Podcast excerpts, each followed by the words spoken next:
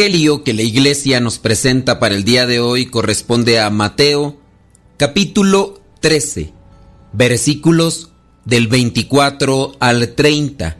Dice así, Jesús les contó esta otra parábola.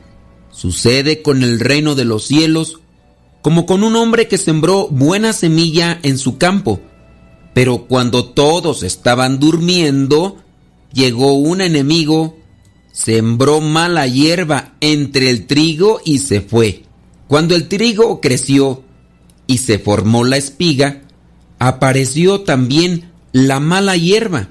Entonces los trabajadores fueron a decirle al dueño, Señor, si la semilla que sembró usted en el campo era buena, ¿de dónde ha salido la mala hierba? El dueño les dijo, algún enemigo ha hecho esto. Los trabajadores le preguntaron, ¿quiere usted que vayamos a arrancar la mala hierba? Pero él les dijo, no, porque al arrancar la mala hierba pueden arrancar también el trigo.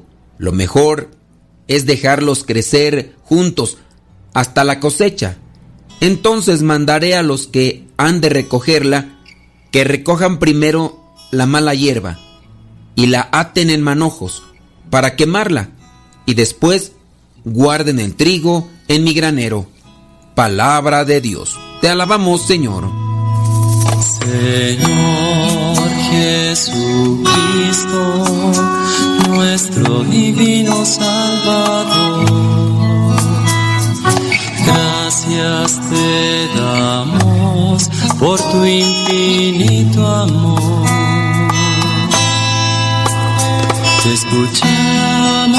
en la palabra, te recibimos y adoramos en la Eucaristía, te servimos en los hermanos.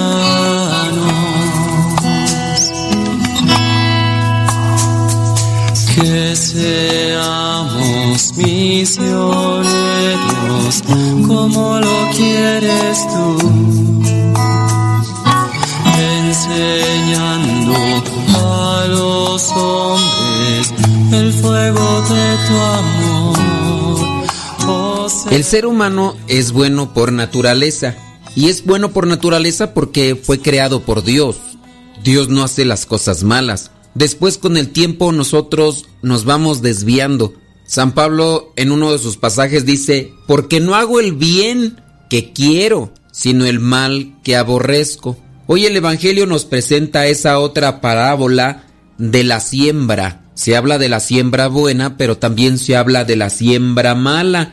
Dice, sucede con el reino de los cielos como con un hombre que sembró buena semilla en su campo. Pongamos aquella persona que sembró buenas intenciones en su corazón, viene de una familia piadosa, de una familia religiosa, de buenas costumbres, de buenos modales, respetuosa, de virtudes. El papá es un hombre respetado porque es congruente, es serio, es honesto, es sincero. E incluso podríamos decir que hasta dentro de su familia hay alguno que es sacerdote o alguna que es religiosa. Esa persona que creció dentro de esa familia, podemos decir que es de semilla buena. Pero cuando todos estaban durmiendo, llegó un enemigo. Todos nos podemos dormir en nuestros laureles.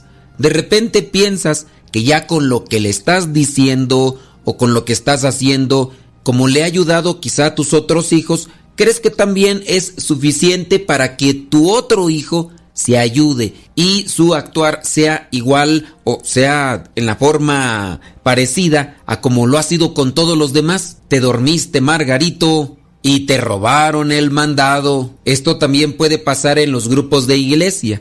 De repente el sacerdote se confía y piensa que con lo que les está dando a los grupos parroquiales, con eso basta. Y eso si es que les da, porque hay algunos sacerdotes que para lo único que utilizan a los grupos parroquiales es para que pidan dinero, vayan a vender boletos para la rifa o para que vendan ahí en el atrio de la iglesia y saquen para el supuesto proyecto que se tiene ya más de 10 años queriéndolo hacer y nomás no se hace nada. No se preocupan por la evangelización, no se preocupan por los más necesitados para poderlos ayudar. Pero bueno, eso es harina de otro costal. Pongamos el ejemplo de aquel sacerdote que está preocupado por sus grupos, por sus fieles, y les está dando continuamente cierto tipo de evangelización y se confía, no se actualiza, no se pone al tanto de las cosas que rodean el mundo,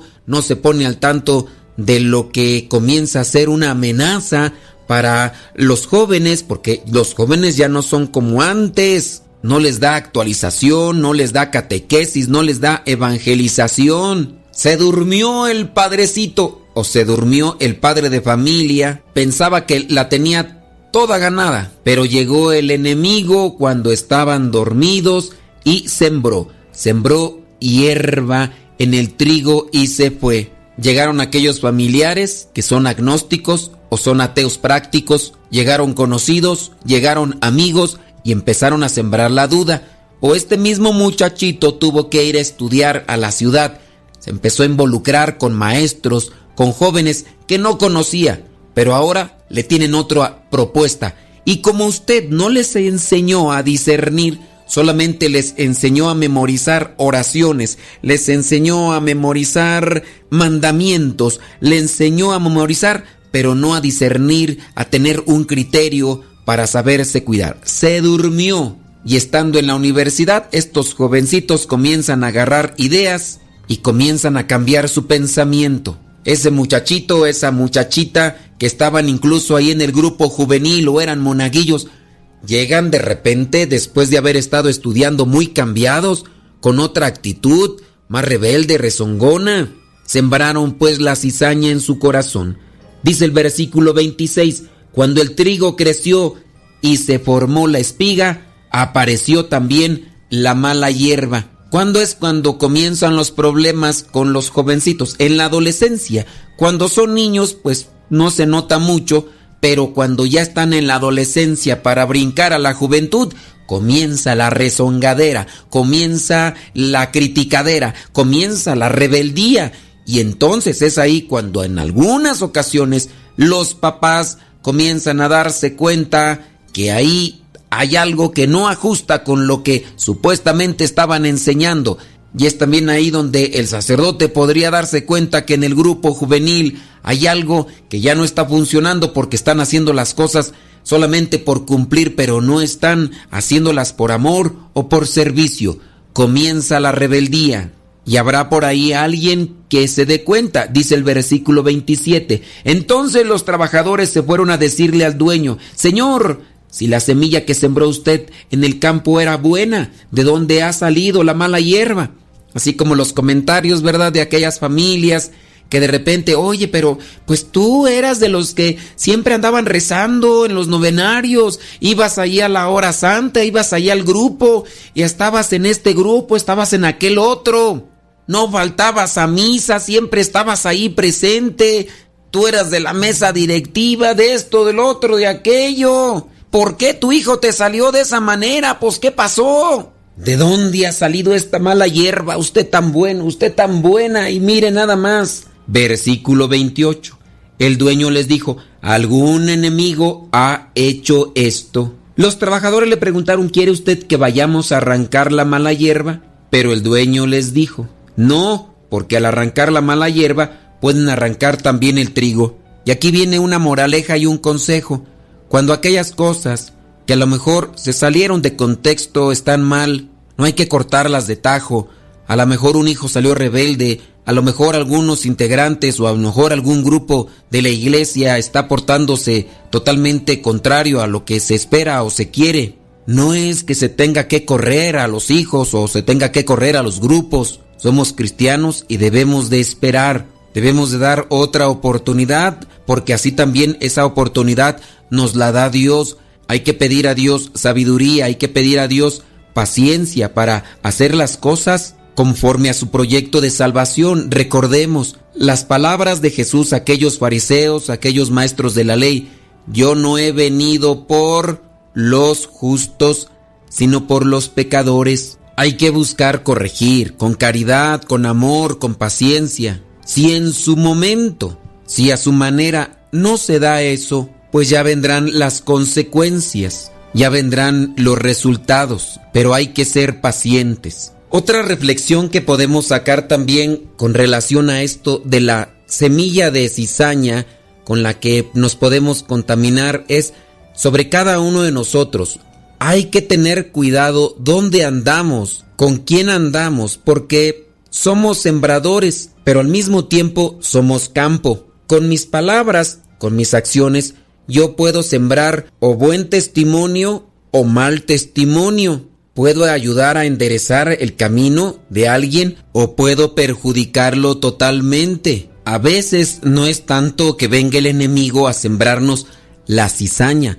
A veces nosotros vamos a buscarlo, le abrimos las puertas de nuestra vida y lo invitamos a pasar. Ahorita la semilla de la cizaña puede venir por estar mirando imágenes sucias, por relacionarse con amigos que tienen plática en doble sentido, por convivir y dejarse llevar también por las incitaciones o invitaciones a realizar cierto tipo de cosas con ciertas personas. Nosotros podemos estar provocando dentro de cada uno de nosotros un caos y nosotros mismos podemos ser los que estamos dejando que el enemigo sí siembre la semilla en nosotros, pero nosotros le estamos abriendo la puerta, es decir, nos estamos durmiendo en nuestros laureles. Podemos decir, ¿qué tanto es tantito? El que está casado puede permitir la infidelidad en su vida al tener cierto tipo de convivio con otra persona que no es su esposa y si la otra persona está distanciada de Dios, puede hacer cierto tipo de incitaciones, provocaciones, y el otro puede decir, o la otra puede decir, pues qué tanto es tantito, al cabo no es nada malo, nada más un poquito, nada más un tantito. Pero las semillas comienzan a crecer, los pensamientos comienzan a cocinarse y ya después vienen las emociones, los sentimientos y así como la pequeña bola de nieve comienza a crecer, a aumentar, a rodar allá en la cima, también así comienzan a crecer las tentaciones, las pasiones, los desenfrenos, hasta que se llega a cometer lo no querido, porque no hago el bien que quiero, sino el mal que aborrezco. La fe ha comenzado con una oración, con una ocasión que fuiste a la misa o a un retiro, pero también la maldad crece en esa manera, con poquito, una imagen, una sensación, un consentimiento, una tentación. Aquel que dijo, no hay problema, yo me tomo una cerveza, a cabo sí controlo, o fumo un cigarro, o fumo cannabis, o la otra hierba, o le voy a dar aquí una probadita ese polvo o esa cosa que me están ofreciendo, al cabo no es mucho, o voy a mirar esto, o voy a hacer nada más esto, al cabo no es mucho, es poquito, y así se comienza. No hay que dormirnos, no hay que ser confiados, no hay que ser superficiales, hay que buscar despertarnos, hay que buscar siempre la manera de sacudirnos las cosas malas que han llegado a nuestras vidas. Hay que ser perseverantes en el bien, hay que ser perseverantes en lo que purifica, en lo que fortalece, en lo que sustenta. Dios nos ama mucho y es misericordioso con nosotros. No dejemos pues que la amistad con el demonio, con el maligno, se acreciente. Hagamos un corte y tomemos mucha distancia de las cosas que nos han ensuciado, de los lugares, de las páginas y de las personas que nos han llevado al mal. Fortalezcámonos con la palabra y con su gracia, porque Dios quiere que nos mantengamos como buena semilla para dar buen fruto. Soy el Padre Modesto Lule de los misioneros servidores de la palabra. La bendición de Dios Todopoderoso, Padre, Hijo y Espíritu Santo, descienda sobre cada uno de ustedes y les acompañe siempre. Vayamos a vivir la palabra. Lámpara es tu palabra para mis pasos, luz mi sendero. Lámpara tu palabra para mis pasos, luz mi sendero. Luz, tu palabra es la luz.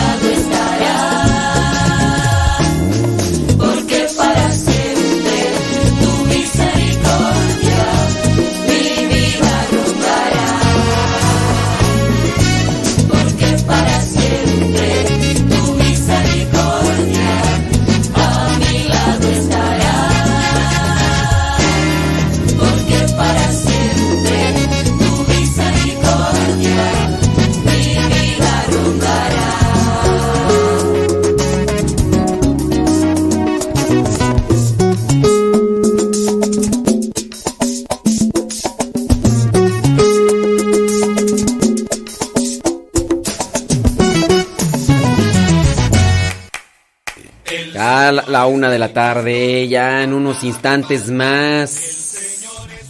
Comenzamos. En unos instantes más. Gracias. Sabadito 23 de julio del 2022. Ahí estamos. En dos minutos dice que vamos a entrar. Muy bien, me parece magnífico. ¿Quién está allá en controles? Allá en Radio María, México. Radio María, México. Nada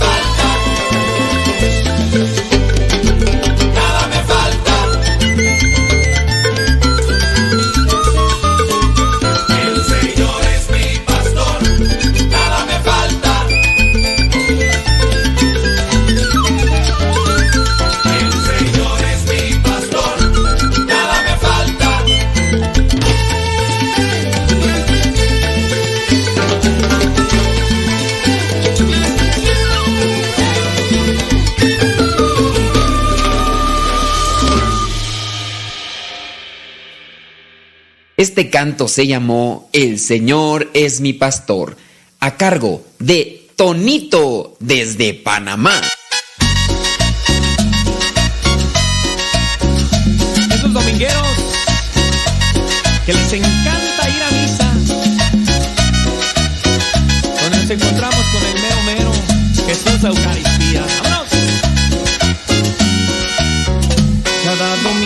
Que me levanto y voy a misa, me preparo y tengo listo mi corazón. Quiero encontrarme con el Señor en la Eucaristía y salir de su casa lleno de amor. Escuchando tu palabra me anima y me preparas y pones listo mi corazón.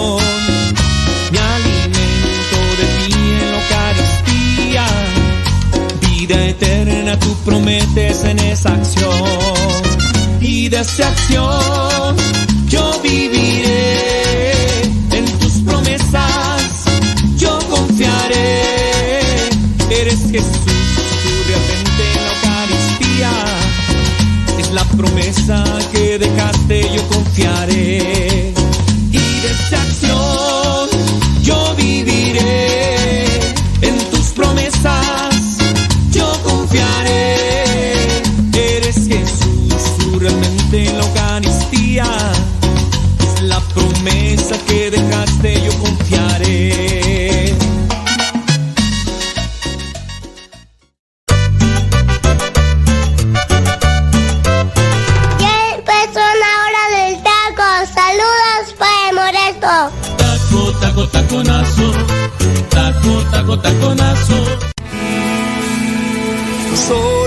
Cuadra de los buenos, de una estirpe de guerreros, de la gente del Señor.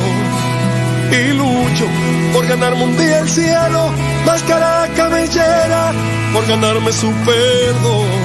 Y lucho, lucho, ay como lucho.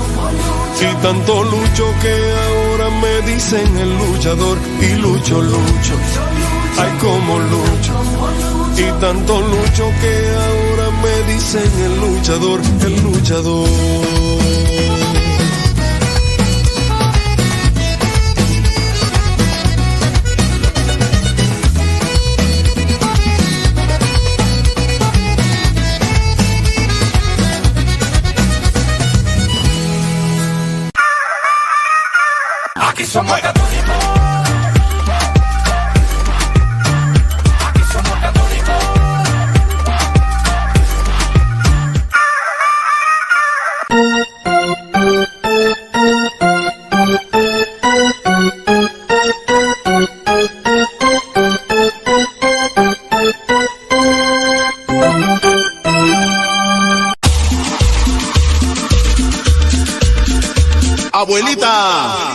Su nieto y ya llegué.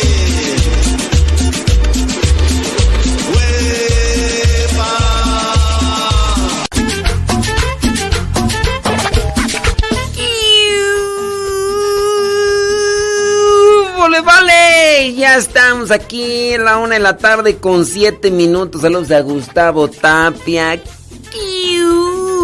Ya estamos, ya estamos.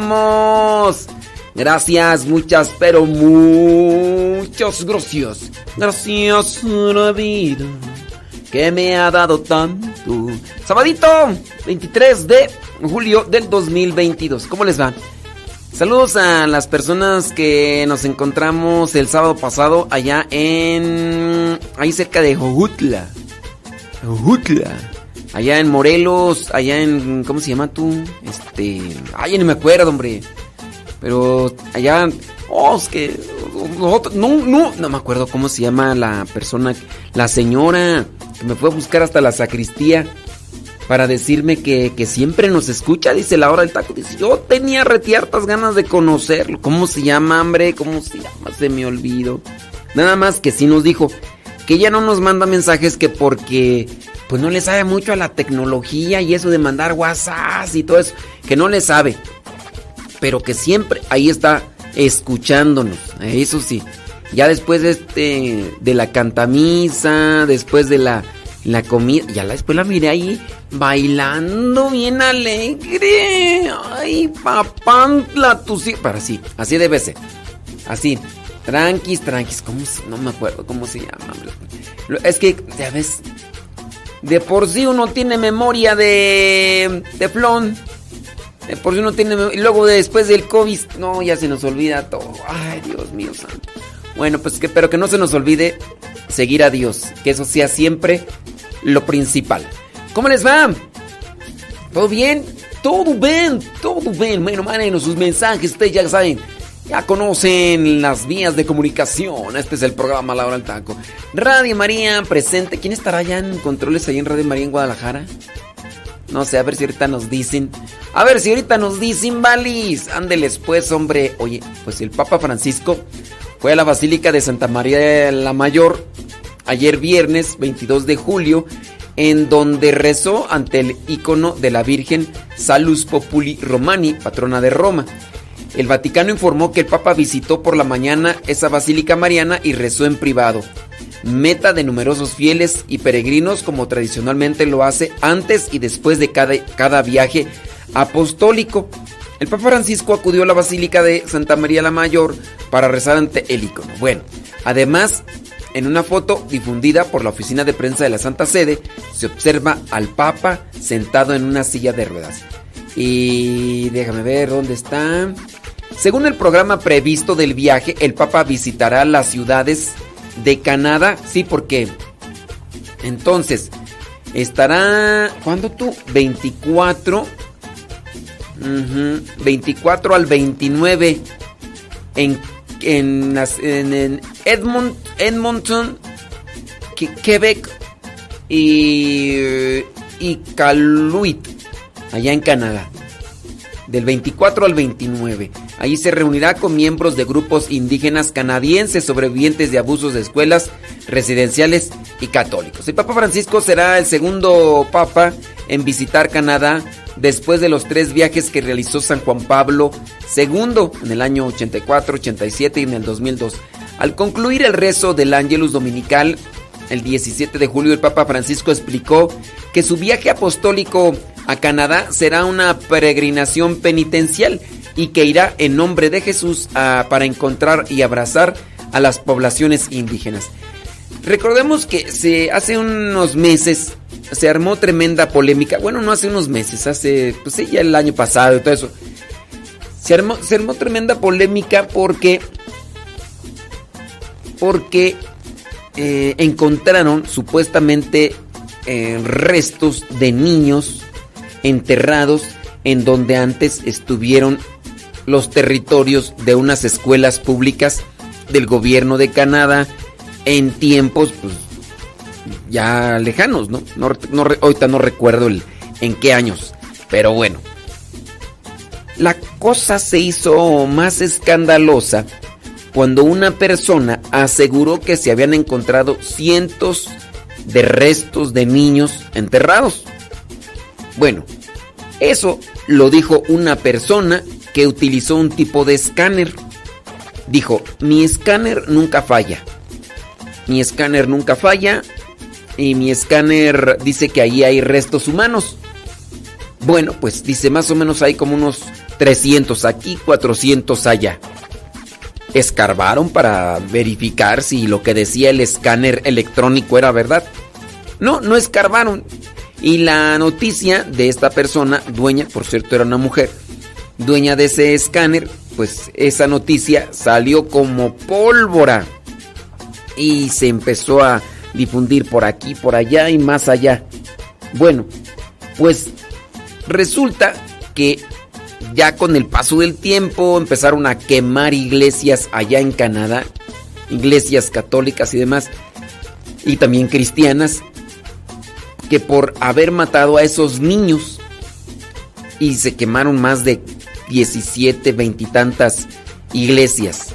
Se quemaron y eran iglesias históricas. Y fue turba de gente, obviamente no cristiana, eh, no católica, y entonces quemaron todas estas iglesias. Con el paso del tiempo y el proceso de las investigaciones, pues oye, que se ponen a escarbar, que se ponen a escarbar ahí en donde decían que estaban los restos que no encuentran absolutamente nada, eran cierto tipo de minerales que alteraban el escáner electrónico, dando supuesta a conocer que ahí había restos de cuerpos humanos. Y no había nada, no había nada. Saludos de Cuernavaca, Morelos, dice Julieta Martínez. Saludos, Julieta. Y entonces, pues que no había nada. Y, y después, oye, pues vamos a ver a ver si hay así. O sea, sí encontraron, pero no en las cantidades, no en las cantidades de cientos y cientos de, niños que supuestamente los habían dejado morir o los habían matado, según dentro de lo que vendrían a ser las declaraciones. Y pues que no estaban siempre los restos. O sea, sí había... ¿Por qué? Porque recordemos que estaba ahí la conquista, había llegado ahí eh, las personas ahí para... Y entonces, eh, pues llevaban virus como cuando llegaron aquí los españoles a México. Entonces traían virus y todo lo demás. Y pues obviamente murieron, pero no en las cantidades, no en las cantidades que se había señalado. Y pues ándale. Y ya dijeron, oye, y entonces, y, todas las iglesias que ya se quemaron, no, pues este, pues, ay, pues quién sabe, yo no fui. Y bueno, la cosa ahí fue que esas escuelas eran por parte del gobierno de Canadá que tenían ahí a los niños para que se prepararan y estudiaran y obviamente se los quitaban a sus papás y todo y los metían ahí a estudiar, pero eso era por parte del gobierno. Y ya entonces habían solicitado en este caso a los religiosos que eran los que estaban ahí entonces religiosos católicos empezaron allí a ser los maestros en estas escuelas porque acuérdense que las universidades, los hospitales, pues los comenzó propiamente la iglesia como ayuda y preparación para la sociedad. Y entonces pues ya le dijeron a, los religiosos católicos, dijeron, ¿sabes qué? Ustedes van a estar al frente, nosotros vamos a poner la alimentación y todo y ustedes van a estar al frente de la educación. Entonces ya después le cargaron el muertito a la iglesia católica. Y ya cuando murieron estos eh, niños, muchos de estos niños que también muchos niños quedaban huérfanos porque los papás pues obviamente enfermaban, los hablando de los originarios de ahí del estos eh, indios, pues, se puede decir así, indios de ese de esa zona. Y pues bueno, ya se armó tremenda polémica y después sale la nota y esa casi no fue divulgada. Ah, pero la primera que fue mentira, esa sí la difundieron por aquí por allá, pero solamente con base a la declaración que había dado esta mujer con su escáner electrónico. Así, así se las gastan. Y bueno, ya después de todo eso, eh, en el 2021, estos indios apaches o jefes de tribus eh, querían ir al Vaticano para pues, platicar con el Papa y todo eso. Pues ya llegó el virus y todo lo demás.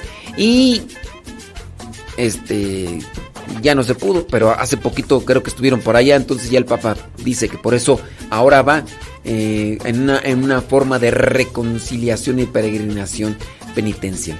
Eh, bueno, pues ahí está, dice, en esta línea, en, abril del 2022, el Papa recordó que recibió en el Vaticano algunos representantes de los pueblos indígenas eh, canadienses, fue en este año 2022, porque en el 2021 se pospuso, ¿no? A los cuales manifestó su dolor y su solidaridad por el mal que han sufrido. Ahora estoy a punto de hacer una peregrinación, dijo el Papa, penitencial, que espero con la gracia de Dios pueda contribuir al camino de sanación y reconciliación ya emprendido. Por ello el Papa agradeció a todos los que están esperando el viaje y pidió a todos que lo acompañen en oración. Y pues bueno, habrá gente que va a decir, bueno, ¿y a poco ya con la llegada del Papa a Canadá ya se va a arreglar una situación eh, complicada que sucedió hace años y años y años? Pues no, no se va a arreglar, pero tampoco se arregla una situación del pasado quemando iglesias. No se arregla. Esa es la cuestión. No se va a arreglar una situación así, así que... Bueno, son tantas cosas que suceden, ¿verdad? Es la una de la tarde con 18 minutos. Una de la tarde con 18 minutos. Muchísimas gracias por estarnos aquí acompañando en la hora del toco.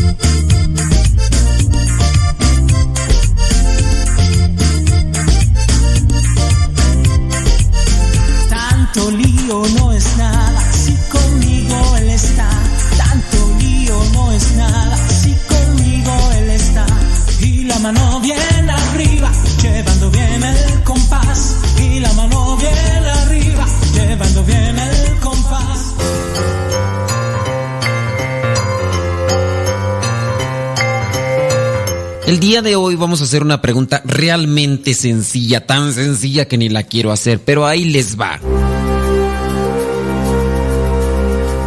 ¿Qué profeta era primo de Jesús y que fue decapitado? Ya casi con eso te digo la respuesta. ¿Qué profeta era primo de Jesús y fue decapitado? ¿Fue el profeta Joel? ¿Fue el profeta Juan? ¿O fue el profeta Isaías? ¿Qué profeta era primo de Jesús y fue decapitado? ¿Fue Joel? ¿Fue Juan? ¿O fue Isaías? Bueno, pues si tu respuesta fue Joel, déjame decirte que te equivocaste. Sí, Joel sí fue profeta, pero no era primo de Jesús. Si tú dijiste Isaías, pues déjame decirte que Isaías también era profeta, pero no era el primo de Jesús. Si dijiste Juan, acertadamente. Juan fue el último profeta, el último profeta que anunció la venida del Mesías. ¿Quién es un profeta? Un profeta en la Biblia es el que anuncia y denuncia. Anuncia el reino de Dios y denuncia las injusticias. Todos estamos llamados a ser profetas. De hecho, nosotros llegamos a ser configurados con el bautismo sacerdotes, profetas y reyes. Sacerdotes porque podemos ofrecer nuestro trabajo, nuestra oración. Profetas porque estamos llamados a predicar, a anunciar el reino de Dios y a denunciar las injusticias.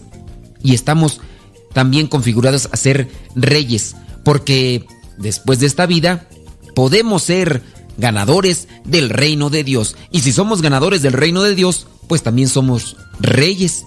Pero sí, Juan fue el último profeta que anunció la venida del Mesías.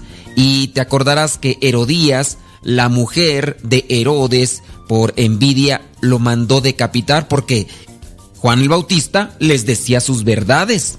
Les decía que estaba mal que Herodes tuviera como esposa a la esposa de su hermano. Que tuviera como esposa a la esposa de su hermano. Imagínate qué mal estaba. Hay que ser defensores del reino de Dios. Hay que denunciar la injusticia. Hay que denunciar la injusticia. Juan el Bautista era hijo de Santa Isabel. Santa Isabel era prima de la Virgen María y te acordarás que incluso la Virgen María, cuando el ángel le dijo que su prima Isabel estaba embarazada, como ya era grande de edad, fue a visitarla. En este caso, Juan también es primo de Jesucristo y también tiene otros primos que ya los mencionaremos en otra trivia.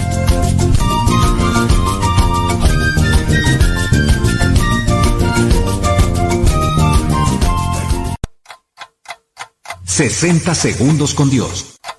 Tenemos un gran ejemplo. Seguimos a un gran maestro y es Jesús. Su manera de amar y servir, la voluntad y entereza con la que compartió sus enseñanzas nos ha dejado una herencia como ninguna otra. Sin embargo, parece que algunos solo nos quedamos con la teoría y olvidamos la práctica. No queremos servir como Él lo hizo. Nos cuesta mucho trabajo amar de la manera en que lo pidió y ayudar a los necesitados. Para muchos aún no es una prioridad. Tenemos las instrucciones, sin embargo, para algunos aún falta voluntad, y lo digo con todo el cuidado y responsabilidad de este comentario. Seguimos siendo egoístas, todavía está por encima de todo nuestras necesidades.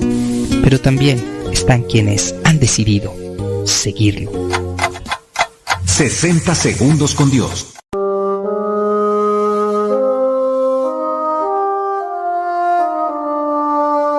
Oh triste soledad, la que vive el enfermo, tristezas y dolores, pues sufren en silencio. Oh pobre del enfermo, que triste es su vida, que fría está su cama, su sola compañía. Con dolor abren sus ojos al ver un nuevo día. Le temen a la noche, pues llega su agonía. Rogad a Dios por ellos, tenerles caridad, pues las huellas que dejan, tú las podrías pisar.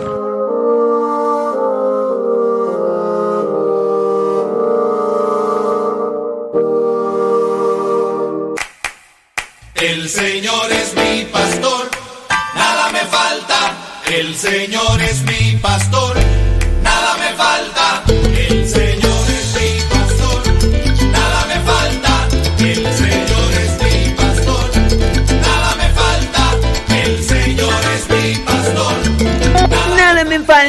son 29 minutos después de la hora y tenemos que hacer la primera pausa. Sí, acuérdense que estamos aquí de una a 3. De una a 3 de la tarde. Y nos vamos a la primera pausa, ¿verdad? Ya. Bueno, let's go, let's go. Ahorita regresamos. El Señor es mi pastor, nada me falta. El Señor es mi pastor,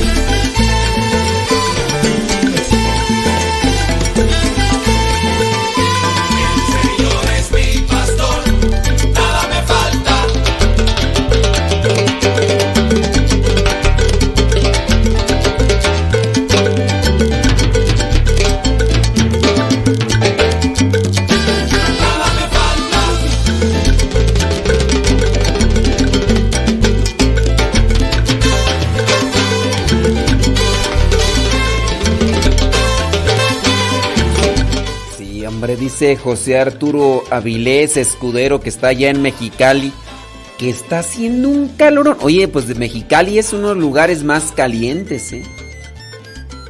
Gracias, dicen que son tres minutos de corte. Bueno, ahí en el Facebook eh, está... No, no es cierto, en YouTube, ¿verdad? YouTube. Si no, qué bárbaro, no, sí, Mexicali. Fíjate que me habían invitado para Mexicali, nada más que a la mera hora pues no encontraron lugar donde hubiera aire acondicionado para los que iban a participar, porque así para estar así, no, está, está medio difícil, sí. Y si, si se hubiera hecho la machaca, pues ya me hubiera echado una vuelta. Que fue el día 16 de julio, pero como no se hizo la machaca, pues ni modo. eh. Saludos a Leonora ahí en Cuitudapilco, Chimalhuacán, presente ahí en el Facebook. Gracias. Saludos, Ramón Alberto, dice desde Pasadena, California. Gracias. Lupita Araujo, Celaya, Guanajuato, Q. Saludos a Sebas Toribio, allá en New York. Jiménez Fellita, allá en Ohio. Lupe Barriga, allá en Marión, Carolina del Norte. Allá está Odalis, allá Lenali, allá en Perú, Q. Saludos hasta Omaha, Nebraska, dice Marcela Sánchez, gracias. María Pérez, alias la Ch- Chabela, dice que anda visitando a la familia en Riverside, California. ¿Dónde hace más calor? ¿En Riverside o allá en Tulare, Chabela? Laura Paredes, allá dice que anda limpiando los cuartos en Denver. Norma Soto, allá en el Monte, California, grasas, grasas, no gracias. Bueno, gracias con este calor, ¿verdad? Elsa Díaz, allá en Nashville, Tennessee. Alejandra Ayala en Columbus, Ohio. Gracias por decirnos dónde nos escucha. Herme González, allá en Austin, Texas. ¿Dónde hace más calor, Chabela? ¿En Tulare o en Riverside? Bueno, sus mensajitos.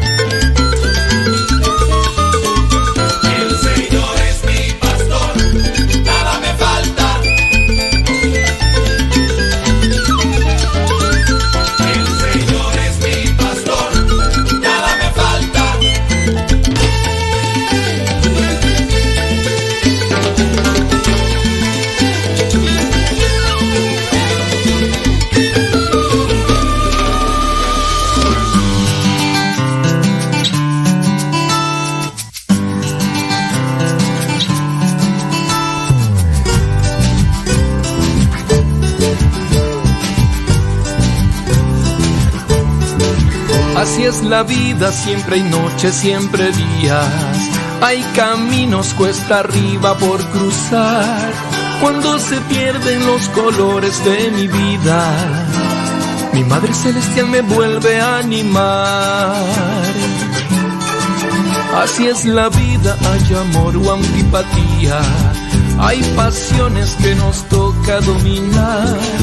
Cuando se apaga esa música del alma, mi Madre Celestial me alienta a cantar.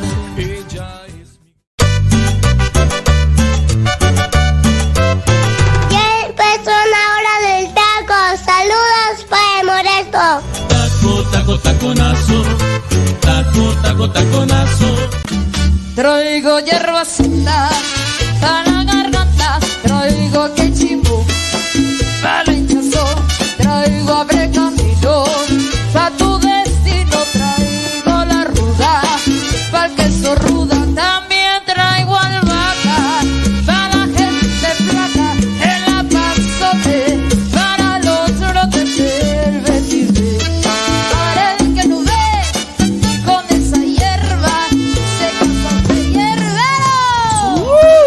la tarde con 35.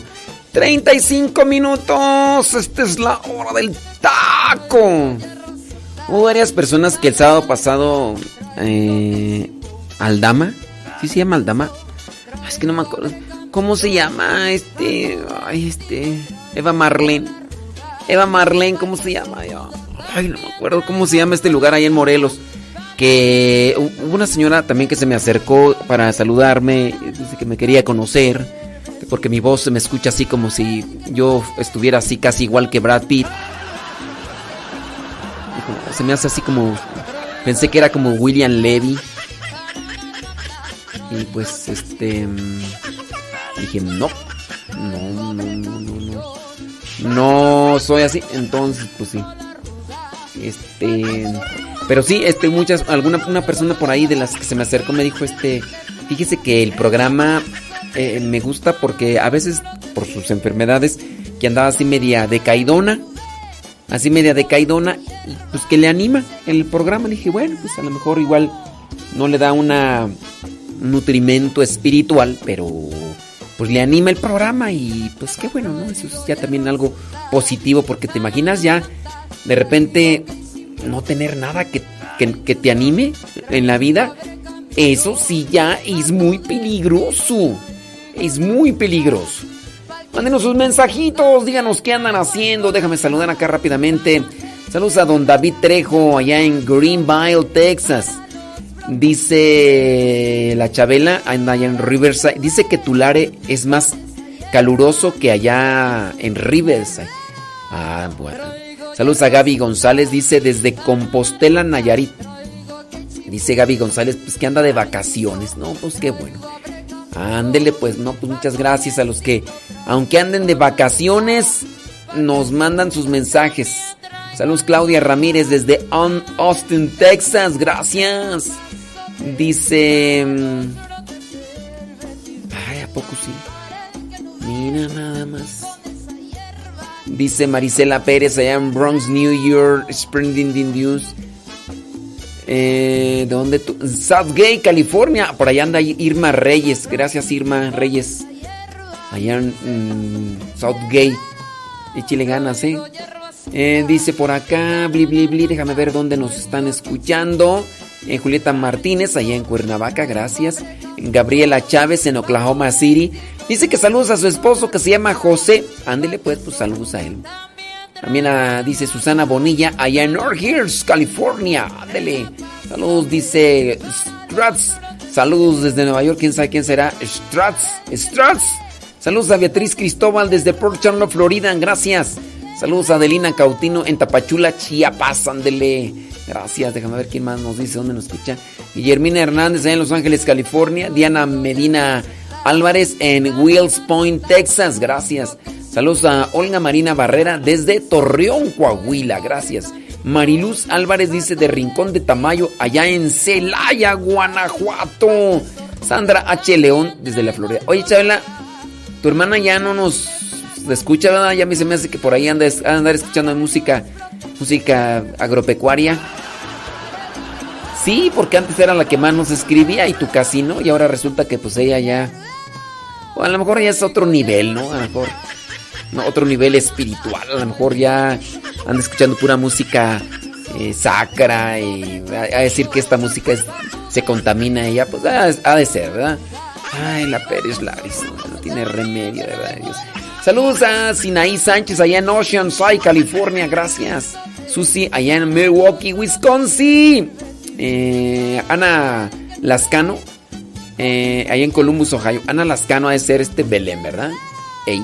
Saludos a Cecilia Mata Hernández, allá en Celaya, Guanajuato. Delfina Dector, allá en Orange, California. Saludos, Delfina. Sandra H. León en la Florida. Muchas gracias, Andrés. Después. Sí, hombre. Sí, qué bueno.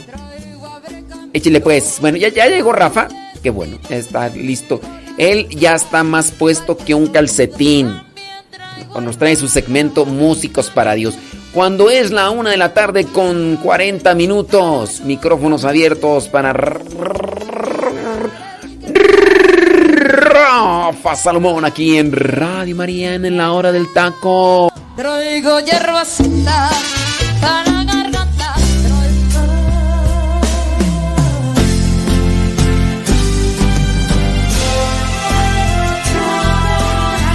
Músicos para Dios con Rafa Salomón.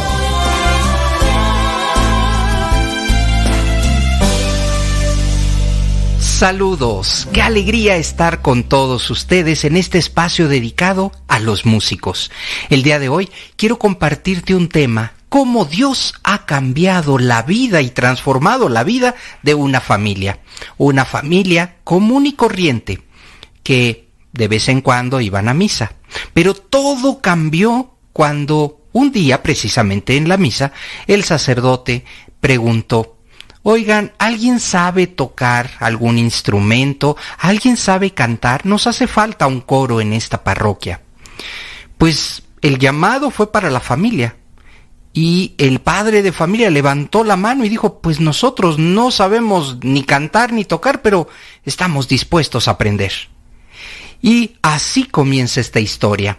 Una familia que a lo mejor no estaba comprometida empezó a involucrarse poco a poco en las actividades de la parroquia y comenzaron pues con la música, se hicieron de algunos instrumentos, empezaron a ensayar, cantaban al principio pues no muy bien, poco a poco se fueron pues eh, tomando clases, profesionalizando y cuando menos la familia de cinco integrantes ya estaban acompañando al sacerdote cantando y, y, y por supuesto acompañándolo en la Santa Misa. Esto no quedó ahí. De repente el mismo padre dijo, ¿alguno de ustedes les gustaría ayudarme pues para, para la, las lecturas? Y por ahí la señora. Y entonces poco a poco se empezaron a involucrar, además del grupo, de participar en el coro, se empezaron a involucrar en otras actividades. Este cambio esta transformación duró aproximadamente 10 años. Cuando ellos cuentan su experiencia, la verdad es que te maravillas porque empiezas a descubrir cómo Dios cambió sus vidas y cómo comenzó todo aquello, pues porque el padre de familia quiso involucrarse. De tal manera que ellos, al compartir su experiencia, hablan acerca de un cambio en su vida. Su vida giró su vida cambió. Sus actividades, sus aspiraciones, todo se empezó, pues ahora sí, a perfilar hacia el servicio. Sirven en la iglesia, sirven en la comunidad, sirven en familia. Y ellos, como lo cuentan, han cambiado. Y esto es lo que hace el amor de Dios en nuestra vida. Aquí comenzó todo por la música, pero entonces la música fue la justificación y ahora ellos están tan involucrados, están compartiendo, están viviendo literalmente las promesas de Dios. Qué maravilla, ¿verdad? Ahora yo te pregunto a ti, ¿estás dispuesto, estás dispuesta a cambiar, a transformar tu vida, tus objetivos hacia donde querías ir? Músico para Dios, todo puede comenzar de un momento a otro. Todo puede darse con un cambio. Un cambio que ni siquiera tú te puedes imaginar. Por eso quiero invitarte a que si escuchas estas cápsulas, este programa, pues que tengas la confianza en que las promesas de Dios se cumplirán, si es su voluntad, que las promesas de Dios no dejan a nadie indiferente, que tu vida puede cambiar, y que si probablemente sea por un instrumento como el que tocas, la guitarra, la batería, el bajo o simplemente usas tu voz, que eso puede llevarte a un cambio radical en tu vida. ¿Te gustaría? Yo te invito a que tomes el riesgo, que lo intentes, que te pongas en manos de Dios y como músicos no solamente individualmente, sino con toda tu familia. Esto que te acabo de contar es real. Una familia cambió completamente su vida y ahora son servidores del amor de Dios. Así que, si ellos pudieron, estoy seguro que tú también podrás. Hasta la próxima.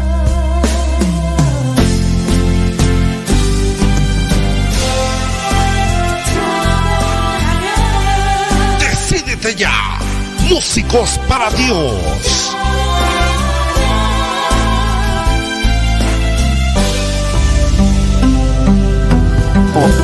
Una de la tarde con 45 minutos. ¿Qué van a comer?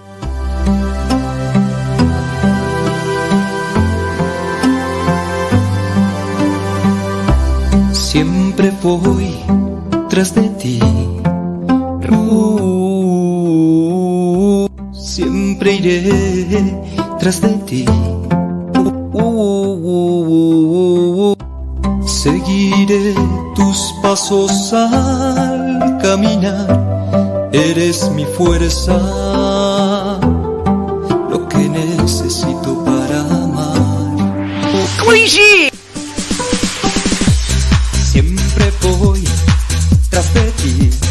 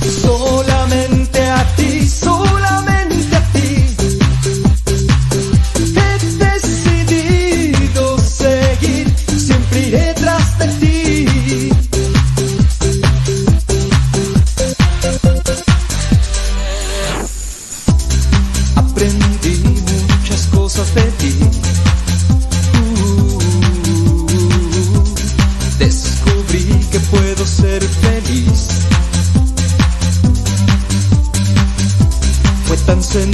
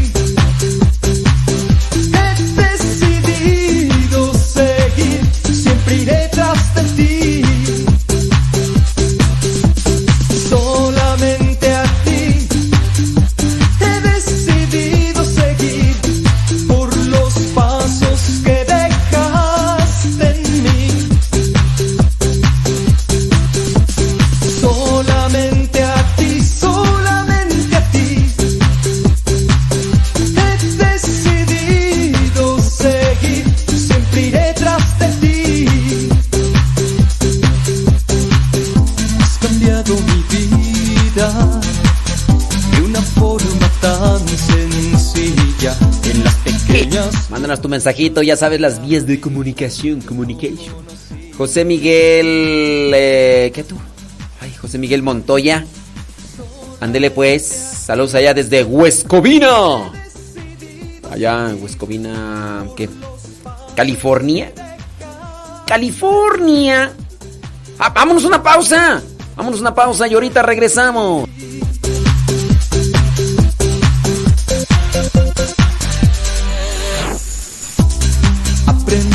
No es cierto, todavía no.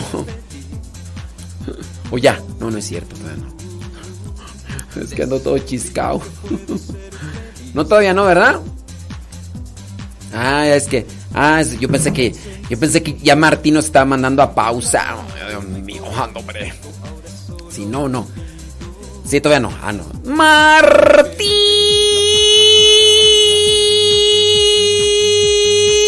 llegó a controle.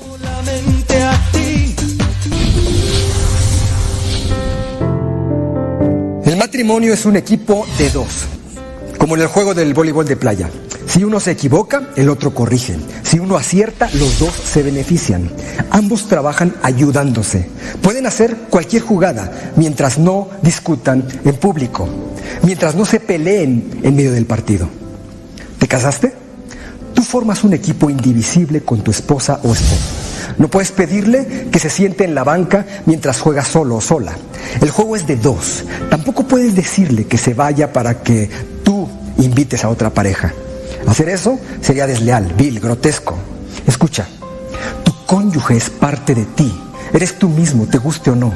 Así que no lo dejes en ridículo. No uses el sarcasmo, ni le hagas reclamos frente a otras personas. Ni siquiera le hagas insinuaciones o chistes en doble sentido. No te muestres impaciente. Si denigras a tu pareja, tú te denigras. Si usas palabras o gestos huraños como si quisieras dar a entender al mundo que él o ella es muy poco para ti, en realidad eres tú quien acaba pareciendo un estúpido. Deja de caminar con la soberbia del que está siempre dispuesto a corregir a su compañero de viaje. Aunque veas los defectos en él o ella y aunque el resto de la gente también los vea, mantente alegre, como si no existieran. Y asegúrate de dar siempre este mensaje. Amo a mi pareja tal como es. Sus errores no me importan porque yo tampoco soy perfecto y cuando me equivoco, él o ella compensa mis fallas. Juntos hemos construido una vida, un viaje, una historia. Estamos unidos por miles de momentos de intimidad donde ambos hemos llorado con el dolor del otro y reído con sus ocurrencias, donde los dos hemos resuelto problemas nuestros, problemas que en realidad no le importan a nadie más. Hoy lo declaro por amor, por un amor que sobrepasa la pasión, que nace de la voluntad y de la decisión consciente, por un amor que se construye con hechos y sacrificios, pero que termina siendo la mayor dicha de la vida. Hoy declaro que mi pareja es parte de mí. No voy a dejarla por otra, ni voy a hacerla sentir mal. Jugaré junto a ella y disfrutaré cada jugada hasta que termine el partido de la vida. Por ti, por mí. Es hora de construir el bien desde nuestros cimientos.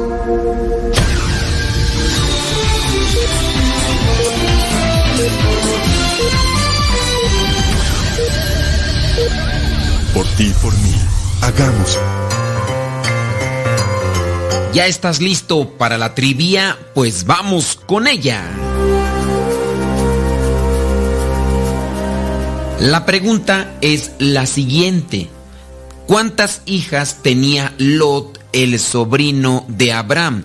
Si te acuerdas de Lot, Lot fue el que incluso vivía en Sodoma y Gomorra y que fue rescatado por aquellos dos ángeles.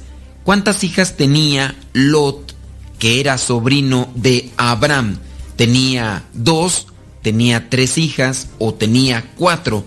¿Cuántas hijas tenía Lot, el sobrino de Abraham? ¿Tenía dos? ¿Tenía tres? ¿O tenía cuatro?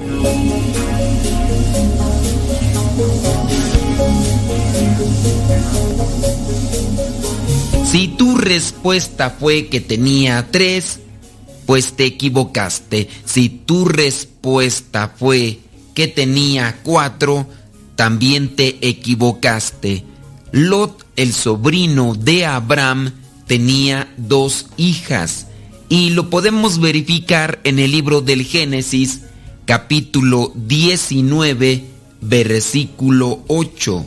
Génesis capítulo 19, versículo 8, donde dice, yo tengo dos hijas que todavía no han estado con ningún hombre. Voy a sacarlas para que ustedes hagan con ellas lo que quieran, pero no les hagan nada a estos hombres, porque son mis invitados. También en el versículo 15 dice, como ya estaba amaneciendo, los ángeles le dijeron a Lot, deprisa, levántate y llévate de aquí a tu esposa y a tus dos hijas, si no quieres morir cuando castiguemos a la ciudad. Son dos hijas las que tiene Lot, lo que aconteció en Sodoma y Gomorra pareciera ser que se está acercando en nuestros tiempos. Hay una total denigración en los seres humanos e incluso cuando ven llegar a estos ángeles, las personas de aquel lugar, en este caso los hombres, quieren abusar de estos ángeles. Lot quiere defenderlos y por eso es capaz de ofrecerle a sus hijas, que son en este caso vírgenes, para que mejor abusen de ellas que de los ángeles. Lot todavía tiene respeto por lo sagrado. En el caso de estos hombres, notamos que ya están totalmente degradados en su dignidad y no tienen respeto absolutamente por nada. El pecado o la consecuencia del pecado es que nunca vas a quedar satisfecho. Se busca una cosa, después se buscará otra y así consecutivamente, porque con el pecado nunca se queda uno satisfecho e incluso se pierde la sensibilidad y la dimensión de la realidad, tanto que son capaces de atentar contra lo sagrado. Ahora en la actualidad vemos muchos de estos ataques, hay mucha de esta confrontación e incluso hay intentos de querer acabar con lo sagrado, personas que quieren entrar a los lugares sagrados hablando de las iglesias para devastarlas, mancharlas con pintura, excremento humano y otras cosas más que son consideradas bárbaras. Cuidemos nuestro corazón, cuidemos nuestros pensamientos,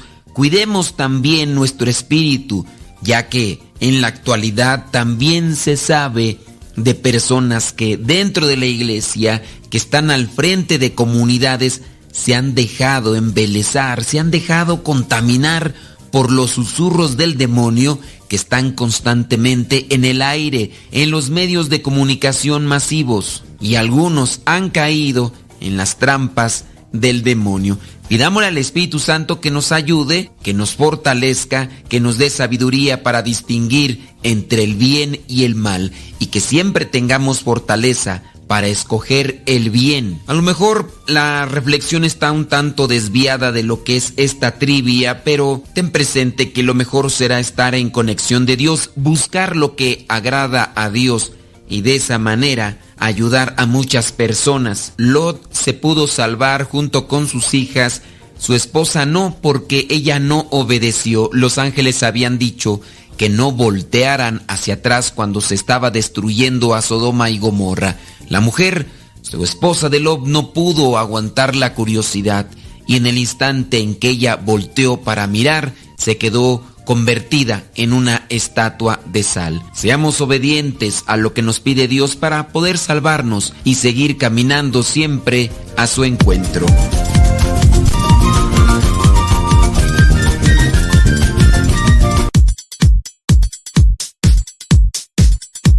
Flow, flow, flow, flow. Hora de la tarde con 59 minutos. Vámonos una pausa. Martín. Vámonos una pausita. Ya regresamos. Con este programa que se llama La Hora del Taco. Aquí en Radio María. Miraré al cielo y preguntaré dónde estás. La respuesta es sencilla, pues puedo caminar, respirar y cantar. Melodía de amor, doy lo mejor, lo superior, que viva siempre el amor.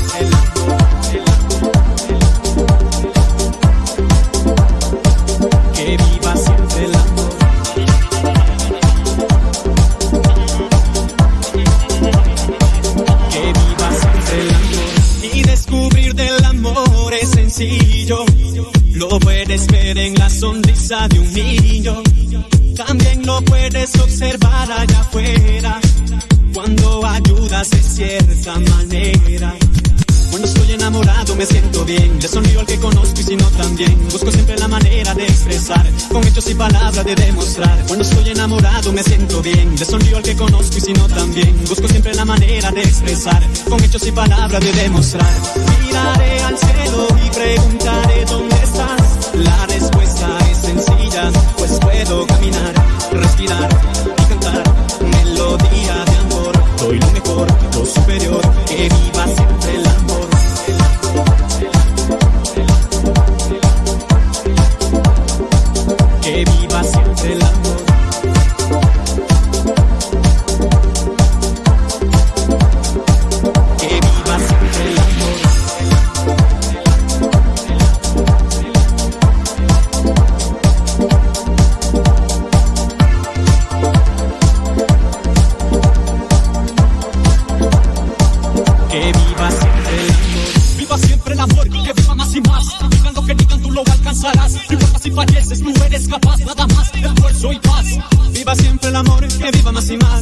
que digan tú los alcanzarás. No importa si falleces, tú eres capaz, nada más, esfuerzo y paz. Cuando estoy enamorado me siento bien, le sonrío al que conozco y si no también. Busco siempre la manera de expresar, con hechos y palabras de demostrar. Y descubrir del amor es sencillo, lo puedes ver en la sonrisa de un niño. También lo puedes observar allá afuera, cuando ayudas de cierta manera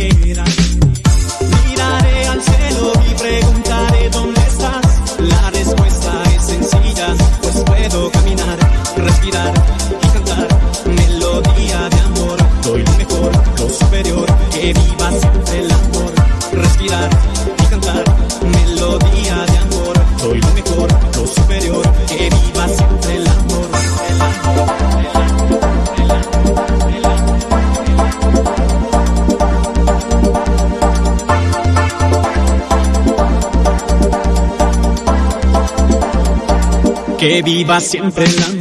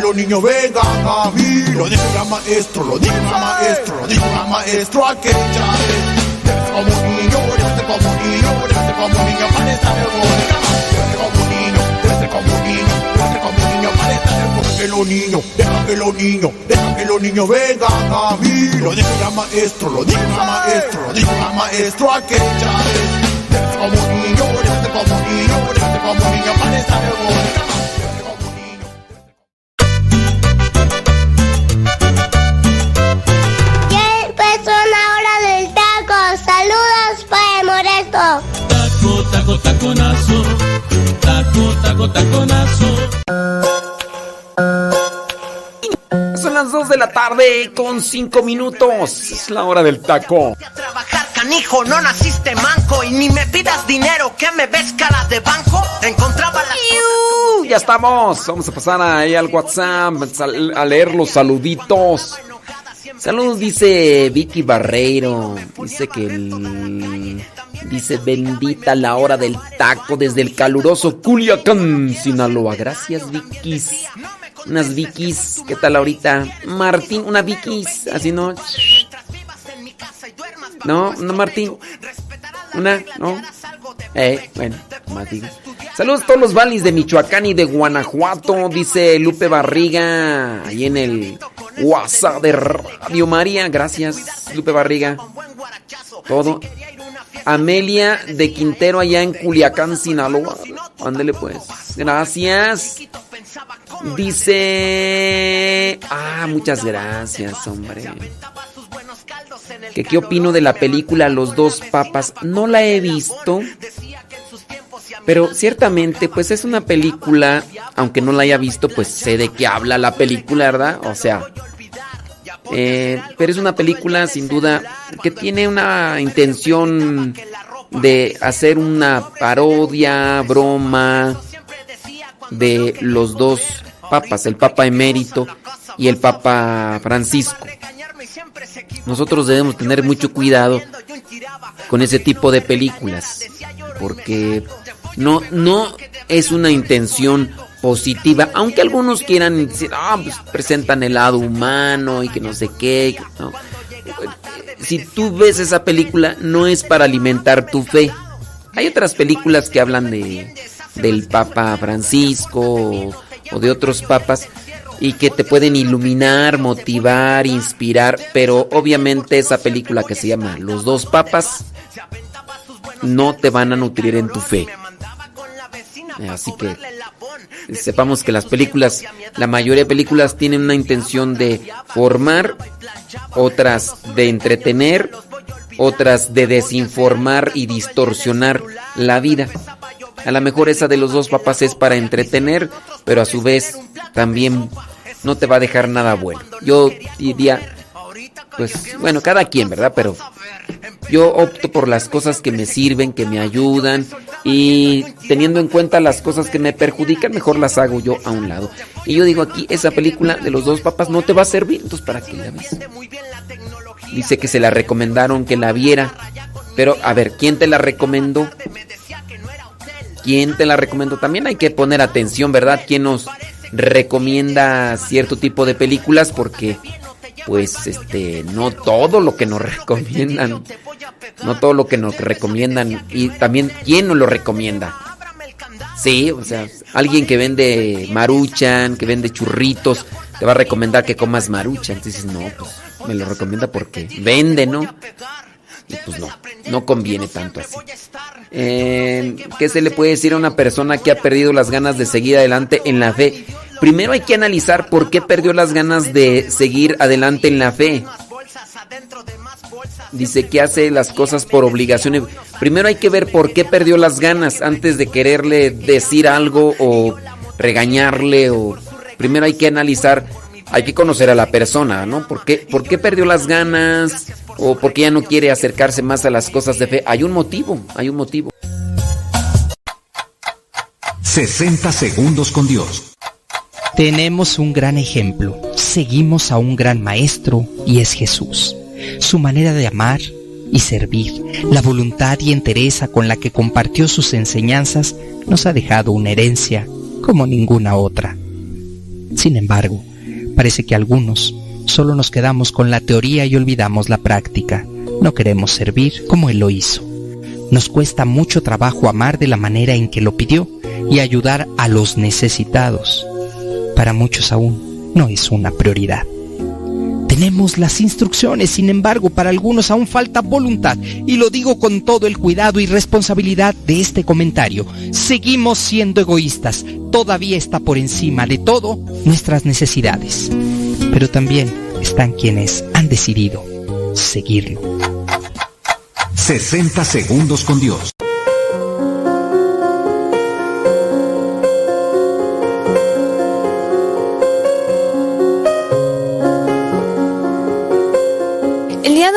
A platicar acerca de un método para hacer oración. Tenemos formas de orar, a lo mejor a ti te funciona ir a una hora santa y que alguien vaya meditando, o eh, hincarte frente al sagrario, tú sola o tú solo, o rezar el rosario, alguna novena. Hay diferentes formas que Dios a través de nuestra Madre Iglesia pone a nuestra disposición para orar más y orar mejor. El día de hoy vamos a hablar de una que es mediante la Biblia o la Sagrada Escritura, que es la lección divina. Realmente esto, este método es para orar a través de la Biblia. Muchas veces leemos la Biblia como un cuento o como una forma de estudio para conocer mejor a Dios o de una forma de aprender más de Jesús, pero específicamente a través de la lección divina nuestro objetivo va a ser orar, hablar con Dios y más importante aún, escuchar lo que Él nos tiene que decir. Muchas veces cuando te pones frente al sagrario, frente a la custodia, hablas y hablas y puede ser un poco complicado escuchar o saber qué dijo Dios de regreso.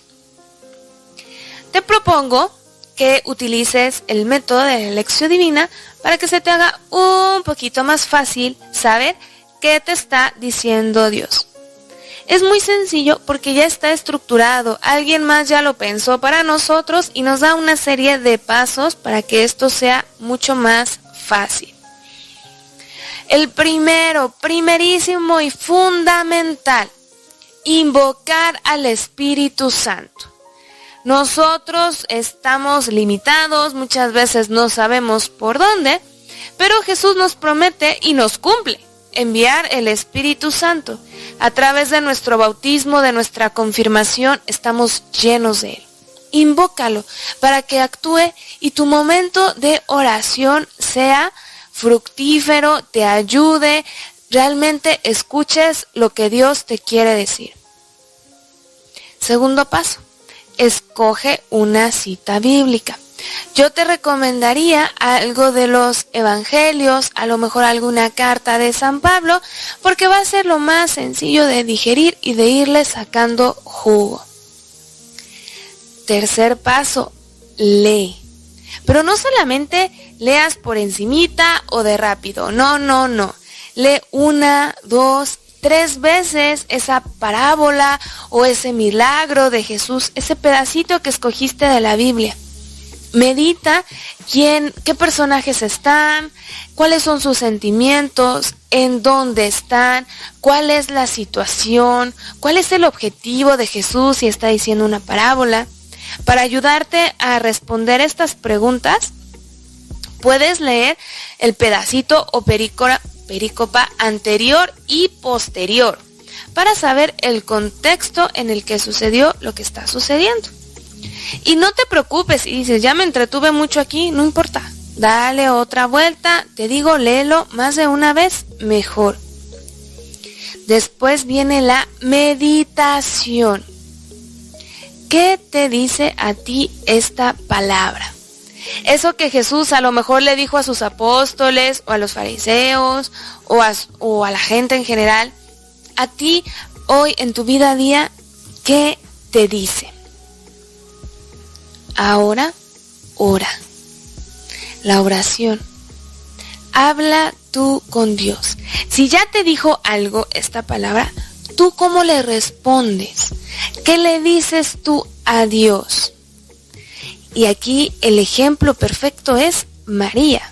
Recordemos a María en la Anunciación, después de que el ángel Gabriel le propone todo este plan para hacerla partícipe de la historia de la salvación como madre del Hijo de Dios. María contesta, hágase. Sí. Que la respuesta en tu oración a Dios, a Jesús, sea también un sí. Después viene la contemplación. Estamos acostumbrados a vivir deprisa, a vivir a las carreras, con mucho ruido, este método de la lección divina es todo lo contrario. es un momento de intimidad, de silencio, de paz. Este paso de la contemplación justo es eso. Ya escuchaste lo que te dijo Dios, ya le respondiste.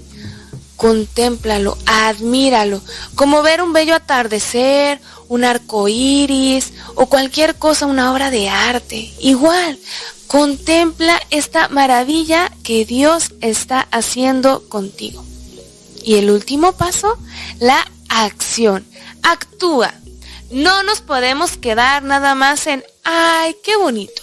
Ay, sentí maripositas en el estómago. No, no, no. La oración siempre nos tiene que llevar a la acción. Esto que ya platicaste con Dios, que te dijo, que le dijiste, que se respondieron, que meditaste, ¿a qué te va a llevar el día de hoy en tu vida como padre de familia, como empleado, como hijo, como hermano, como ciudadano?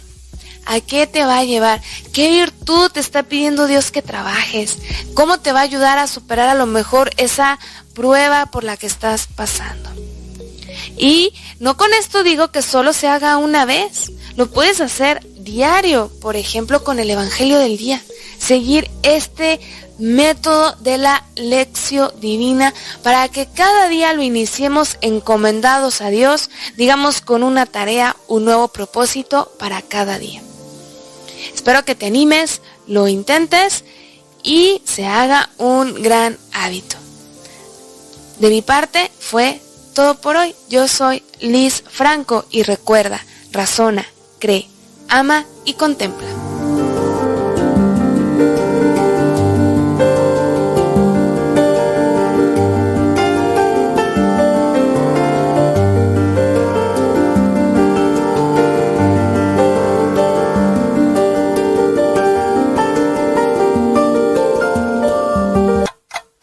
60 segundos con Dios. Hace mucho tiempo aprendí una frase que cambió mi vida.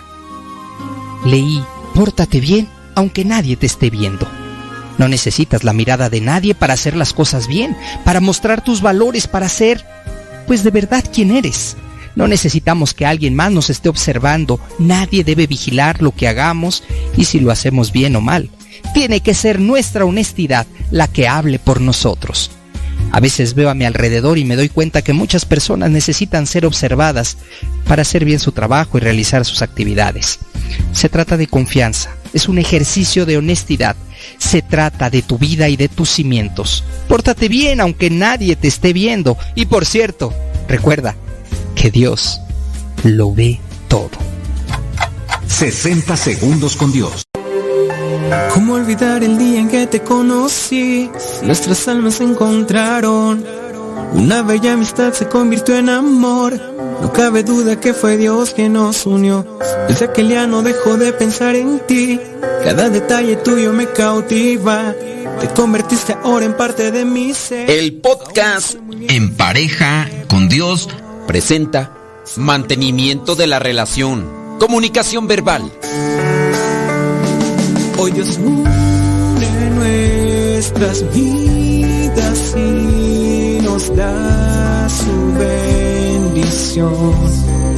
Los terapeutas matrimoniales y familiares coinciden que el mantenimiento de cualquier relación romántica requiere tiempo y esfuerzo. Aquí te vamos a ofrecer algunas sugerencias centradas en la comunicación verbal que pueden servir para beneficiar y mantener una relación. Número uno, sé amable. Parece casi demasiado obvio como para mencionarlo. De hecho, lo hemos dicho varias veces. Pero hay una razón por la que la expresión se casan más moscas con miel que con vinagre sea cierta. Por alguna razón, por lo general, es fácil ser amable con extraños. Y sin embargo, no es igualmente fácil serlo con nuestros seres queridos. No sé si te has dado cuenta. El hablar en un tono amable, con cortesía y el tener un poquito de paciencia, extra, valen mucho en una relación. Una vez, durante una discusión, una mamá salió de la casa y se fue a la calle. Después de unos minutos, el papá, el esposo, subió con los niños en el coche y fueron a buscar a la esposa, a la mamá de los niños. Se detuvo junto a ella. Se asomó entonces el papá por la ventanilla y le dijo con un guiño y una sonrisa, Hola corazón, ¿quieres dar la vuelta? Su disposición a ser amable, a pesar de haberse enojado, disgustado momentos antes, ayudó a que la esposa, la mamá, se diera cuenta de que la relación era más importante que aquella discusión que habían tenido. El papá había aplicado esta fórmula, ser amable. Número dos, habla. Sí, habla. Tu pareja no sabe cómo leer tu mente. En este caso, regularmente nos referimos a las mujeres. Expresa Di tus pensamientos y sentimientos. Las mujeres psicológicamente tienden más a suponer las cosas. Deja que tu esposo sepa cuáles son tus necesidades y deseos. Expresa estos con palabras. Da tu opinión honesta cuando sea necesario. Probablemente te darás cuenta de que muchos problemas se pueden evitar si estás dispuesta a decir algo. Una señora se sentía frustrada porque su esposo, cuando salían a comer, no se acordaba nunca de cuál era su postre favorito. A medida que ella fue madurando, aprendió algo. Es más fácil simplemente decirle lo que quería de postre. Así evitaba enojarse, molestarse con su esposo. Recuerda entonces este punto. Se tiene que hablar, no suponer. Consejo número 3. Apoya a tu pareja. No hay dos personas que piensen exactamente igual. Responder constructivamente, aun cuando tu opinión no coincida con la de tu pareja, ayuda a mantener sentimientos positivos. A veces la primera tentación cuando tu pareja expone una idea es la de criticar. Pero, ¿por qué en vez de criticar, mejor no sugieres que se investigue más a fondo y presentas lo que vendrían a ser las ciertas dudas que te cruzan en la mente cuando estás escuchando esas propuestas? Recuerda, hay que apoyar a la pareja. Apoyarla no es criticarla. Hay que buscar todas las cosas posibles a su alrededor para que aquella idea sea desechada o sea mejorada. Número 4. Comunícate con empatía. La empatía es la capacidad de comprender o prever lo que la otra persona está sintiendo. Por desgracia, no siempre tenemos empatía por aquellos que están más cerca. Si te has dado cuenta, tenemos más empatía por los conocidos, por los amigos, por aquellos que no conviven con nosotros. Cuando no nos esforzamos por tratar de entender las emociones de nuestros seres queridos, de aquellos con los que convivimos y vivimos, podemos causar daño a nuestras relaciones. Somos más empáticos, somos más comprensivos con aquellos que no viven con nosotros. Consejo número 5 y último. No te olvides de conversar informalmente. La charla informal tiene un propósito importante en las relaciones, aunque no se crea. Esta plática informal ayuda a confirmar que todo está bien. Por otro lado, cuando una pareja no puede o no está dispuesta a comunicarse, eso puede ser señal de enojo, de un resentimiento no resuelto. La plática informal nos da a entender que estamos en modo afable, agradable. Estando en ese modo, también se pueden tomar temas serios. Y sabemos que por la plática informal que se estaba dando, podemos tomar las cosas con seriedad, porque es como si nos encontráramos en neutral, es decir, cuando vamos en la bicicleta en una bajada.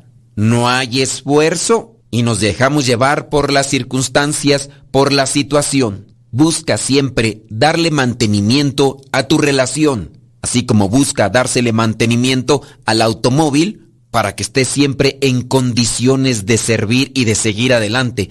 También la relación matrimonial necesita ese tipo de mantenimiento y hay que buscar diferentes formas para que la comunicación, la relación, se mantenga a flote y siempre en la dirección de Dios.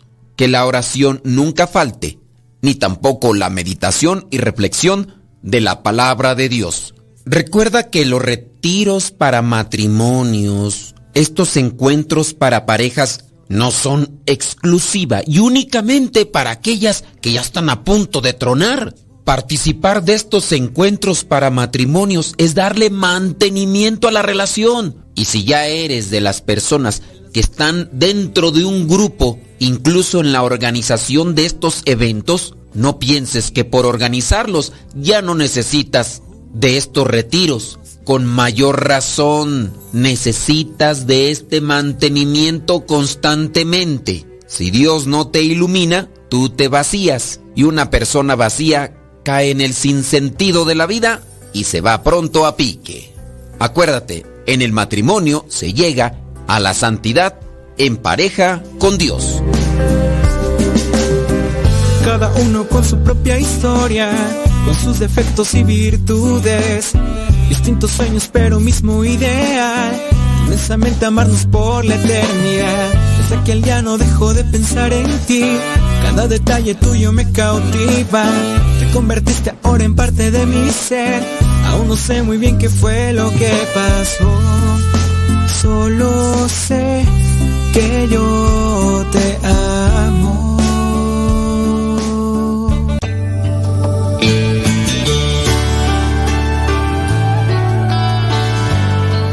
El que se empapa del amor de Dios nunca conocerá el aburrimiento.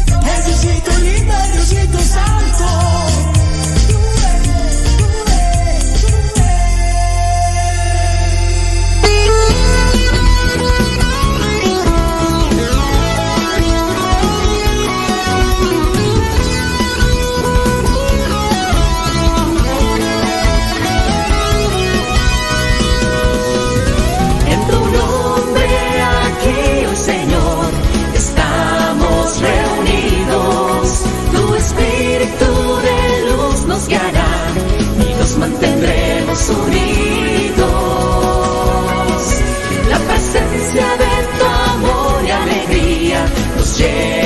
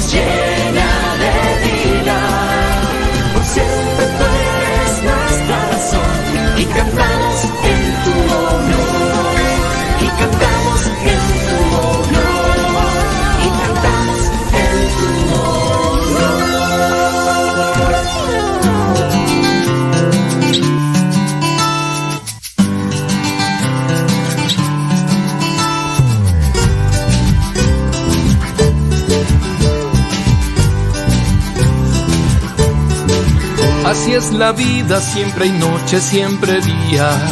Hay caminos cuesta arriba por cruzar. Cuando se pierden los colores de mi vida, mi Madre Celestial me vuelve a animar. Así es la vida, hay amor o antipatía. Hay pasiones que nos toca dominar. Cuando se apaga esa música del alma Madre Celestial me alienta a cantar. Ella es mi gran refugio, mi fuerza al caminar. Su manto me protege sin cesar.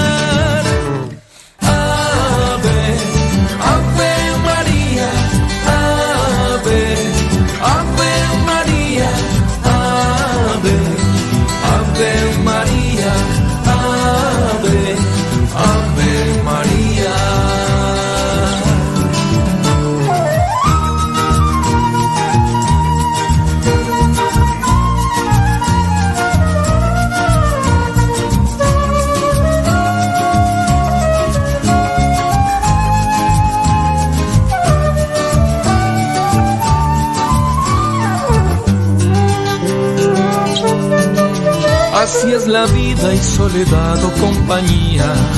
Hay espinas que debemos soportar. Cuando se acaba mi energía y siento pena, mi Madre Celestial me alienta a luchar. Ella es mi gran refugio, mi fuerza al caminar. Su manto me protege sin cesar. Ave, Son las 2 de la tarde ya con 37 Martín.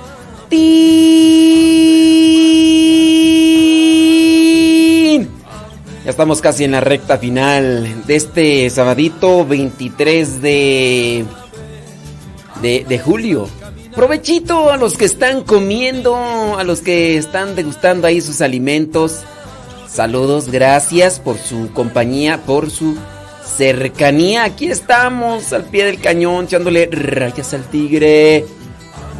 María, Ave, Ave María. Ave, Ave María. Juan Ramos dice que va a comer. ¿Qué va a comer tú? Este. Va a comer un pollo frito. O ya se lo comió más bien, ¿no? Bueno, ahí en Guadalajara un pollito frito. Martín, ¿qué vamos a comer, Martín? Bueno, ¿qué vas a comer? Ándele, saludos, Juan.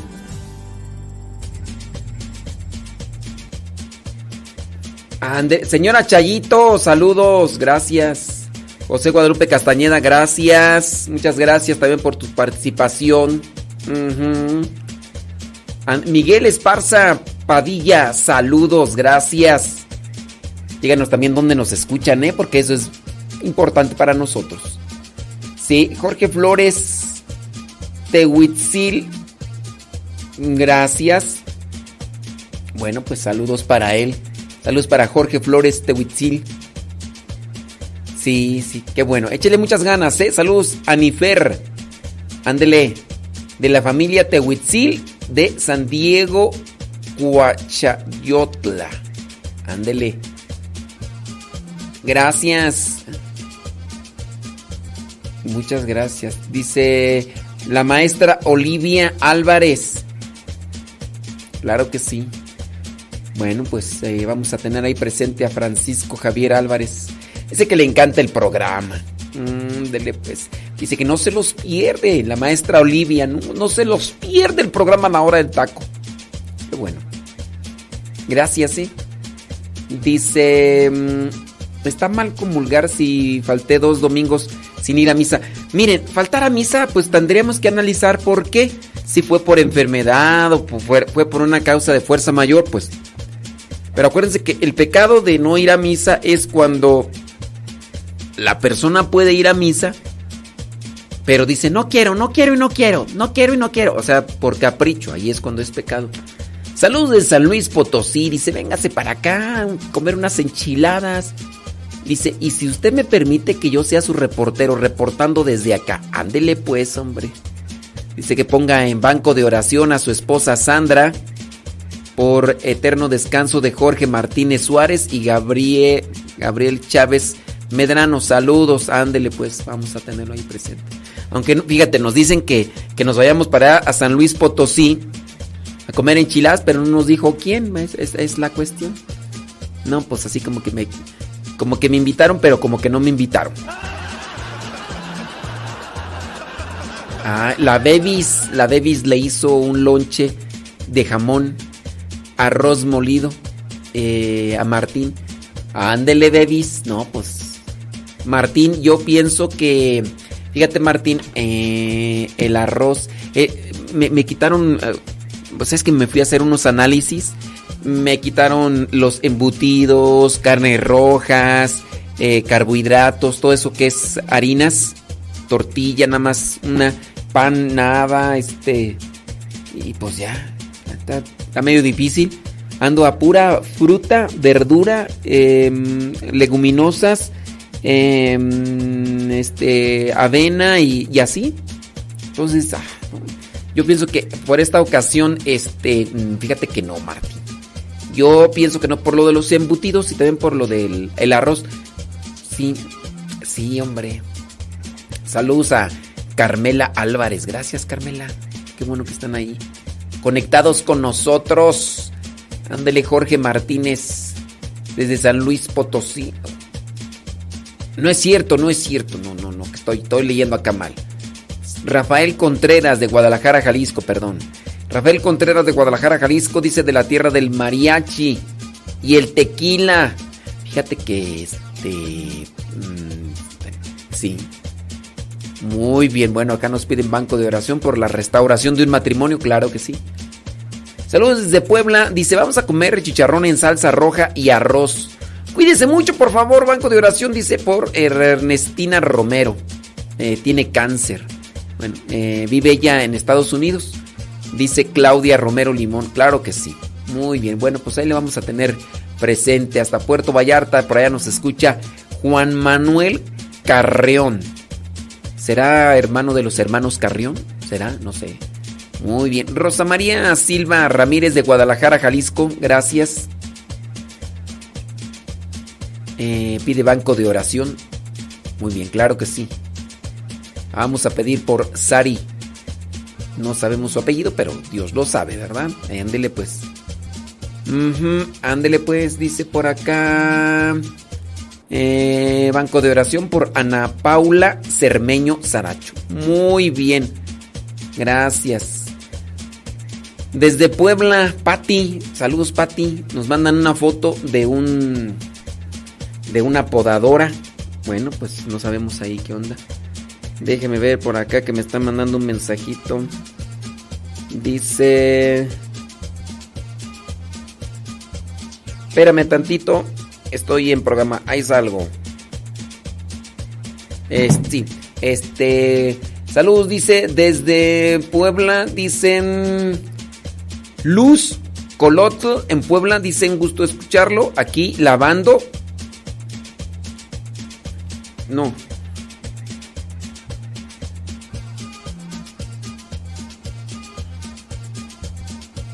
Sí. Espérame tantito, espérame tantito. Vamos a una rolita. Y ahorita regreso con. No, pues ya, ya viene por ahí este muchacho. mm, Sí. Ya viene por ahí este. Este muchacho. ¿Cómo se llama este muchacho, hombre? Eh, Mario, Mario Zapata. Vámonos pues con Mario Zapata. Ey, ándale, Mario. Debes creer, saborear la dulce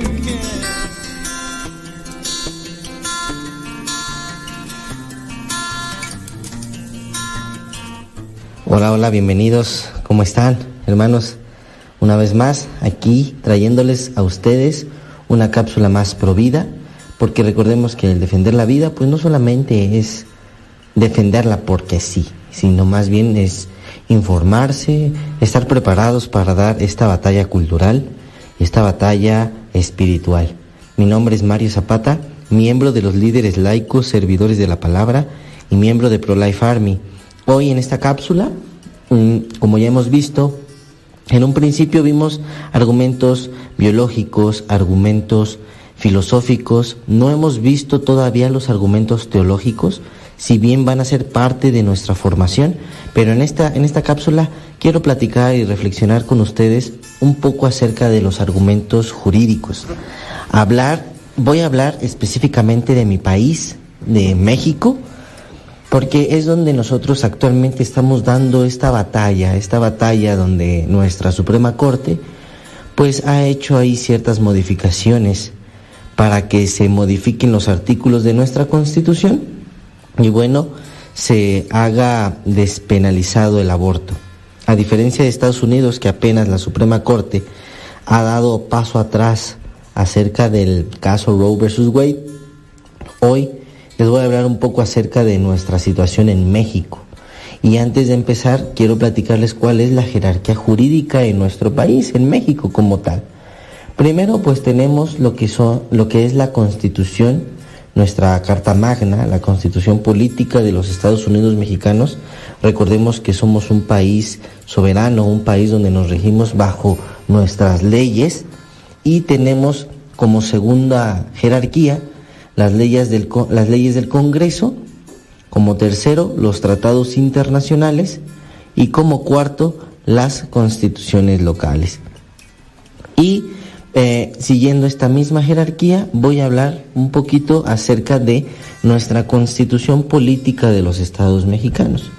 En su artículo primero, inmediatamente, les voy a leer eh, qué es lo que dice y por qué es importante nosotros tener conocimiento acerca de nuestras leyes, acerca de nuestros derechos. Dice así el artículo primero de nuestra Carta Magna.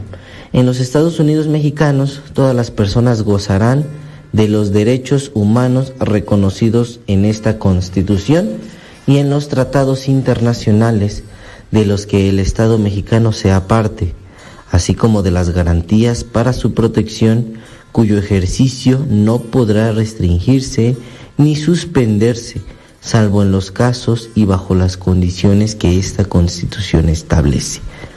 Bueno, hermanos, y, vean, vean la importancia de conocer nuestra Constitución. Nuevamente voy a hacer hincapié en algunos conceptos que dice en nuestro artículo primero, que en el Estado mexicano todas las personas, ok, en primer lugar, todas las personas, nosotros ya hemos visto que el ser humano, que la persona humana, que la persona, individuo de la especie humana, es persona desde el momento de su concepción. No llega a ser persona mm, a los nueve meses, no llega a ser persona cuando ya puede votar, no llega a ser persona cuando ya trabaja, no llega a ser persona cuando tiene 12 semanas de gestación. La persona humana es desde el momento de la concepción. Y fíjense, y ahorita vamos a irnos a los derechos internacionales. Dice así nuestro artículo primero, que esta persona gozará de los derechos humanos reconocidos en esta Constitución y en los tratados internacionales de los que el Estado mexicano sea parte. Ojo, aquí México no está dentro de, los de muchos tratados internacionales está dentro de algunos, los más, uno de los más importantes, claro que sí, en defensa de las libertades, en defensa de la vida. Pero vaya contradicción que en nuestro país no se defiende la vida. Ya lo hemos visto que está despenalizado el crimen del aborto, uno puede matar, el crimen organizado puede asesinar a sacerdotes, uno puede desaparecer personas. Eh, las garantías que el Estado mexicano busca o quiere garantizar, entre comillas, no son las que menciona el artículo primero. Así que la persona humana no goza de, esta, de estos derechos, no goza de estas garantías. ¿Qué son los derechos humanos de los cuales nos habla nuestra Carta Magna? Son las condiciones que tiene todo individuo, de las que puede y debe gozar, a fin de que éste pueda desarrollarse en todos los campos de la vida en igualdad de condiciones. Entonces, nuevamente sale a la luz la palabra individuo. Persona, ya lo vimos en nuestro artículo primero de la Constitución eh, de los Estados Unidos mexicanos, dice que toda persona, persona, entiéndase que es todo individuo de la especie humana.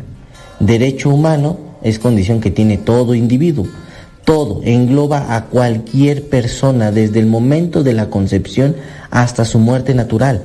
Y estas, estos derechos son para todos y deben gozarse para que se desarrolle en todos los campos de la vida en igualdad de condiciones. Dado que estos derechos humanos son, pues sí, derechos que se deben de garantizar en igualdad de condiciones, pues tal parece que no se respetan en igualdad de condiciones. Entonces, pues bueno, aquí está parte de lo que hay que tener mucho en cuenta. Después, los derechos humanos son universales porque están basados en la dignidad de todo ser humano, con independencia de la raza, del color, el sexo, el origen étnico o social, la religión, el idioma, la nacionalidad, la edad, la orientación sexual, la discapacidad o cualquier otra característica distintiva, puesto que son aceptados por todos los estados y pueblos, se aplican de forma igual e indiscriminada a todas las personas y son los mismos para todas las personas en todos los lugares. Nuevamente, hermanos, esto se dijo en la Unión Interparlamentaria en su número 26 de las Naciones Unidas. Nuevamente dice que los derechos humanos son universales. Es a cualquier persona, hermanos. No hay una distinción, no hay una excepción. Por ejemplo, les voy a, dar este pequeño ejemplo. Mm, eh, en, el, siglo en el siglo pasado, en el siglo XX, eh, en el año de, 1940, de 1939 a 1945, donde se llevó a cabo la Segunda Guerra Mundial, nosotros veíamos que no eran consideradas personas un sector de la población, los judíos. Esto por una, una serie de acontecimientos que su, eh, su principal actor, eh, Adolfo Hitler, tenía este, ahí serios problemas, pero no consideraba humanos, no consideraba personas a este sector de la población. Por lo tanto, él no consideraba que, bueno, eh, tuvieran dignidad de ser humano. Dado que ahora los derechos humanos están plasmados y ya varios países han firmado estos acuerdos, bueno, hay que tener en cuenta que se deben de respetar, que son universales y como habíamos dicho, que son condiciones que tiene todo individuo. Un derecho humano lo tiene cualquier individuo y debe gozarlo. Entonces, hermanos, aquí los derechos humanos nuevamente son universales.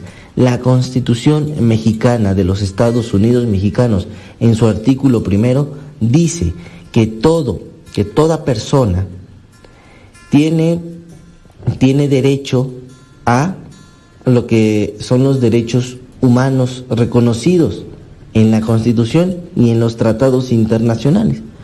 Ya leímos lo que es un derecho humano. Ahora, pues vamos a ir viendo ahorita qué, en qué va a consistir también, eh, cuáles son estas declaraciones. Y para ello les voy a leer una declaración, la Declaración Universal de los Derechos Humanos, adoptada y proclamada mediante la Resolución 217 por la Asamblea General de las Naciones Unidas en París el 10 de diciembre de 1948. Dice así en su artículo 3, todo individuo tiene derecho a la vida, a la libertad y a la seguridad de su persona. Entonces, hermanos, esto dice la Declaración Universal de Derechos Humanos. Fíjense en qué año, en el 48. Cuando se despenalizó el aborto en Estados Unidos? En el 73. Cuando se despenalizó el aborto en, en la Ciudad de México? En el 2007. Hermanos, la constitución es, es obvia, los derechos humanos son muy claros, no son ambiguos, no tienen eufemismos. ¿Qué es lo que pasa en nuestro país y en el mundo entero? Intentan cambiar las constituciones, lo que pasó en Estados Unidos. Intentan cambiar la constitución para que el asesinato pueda meterse dentro de la Carta Magna, aquella en los cuales los países soberanos se rigen, rigen sus leyes, rigen su manera de vivir. Entonces, en nuestro país, ¿qué está pasando? Se está violentando el artículo primero de nuestra Constitución y, por ende, se está violentando el artículo 3 de la Declaración Universal de los Derechos Humanos. Hermanos, hasta aquí vamos a, a concluir. Eh, este tema jurídico, este tema de derechos humanos, pues vamos, lo vamos a analizar en varias cápsulas. Yo creo que es importantísimo considerar esto, que estos derechos humanos tienen que ser garantizados por todos. Y como ya hemos visto en cápsulas anteriores, pues bueno, un individuo de la especie humana es cualquier persona, no se convierte en persona, ya es persona desde el momento de la concepción. Les agradezco que nos hayan escuchado, nos escuchamos en una cápsula más aquí en Radio María. Que pasen un excelente día, bendiciones.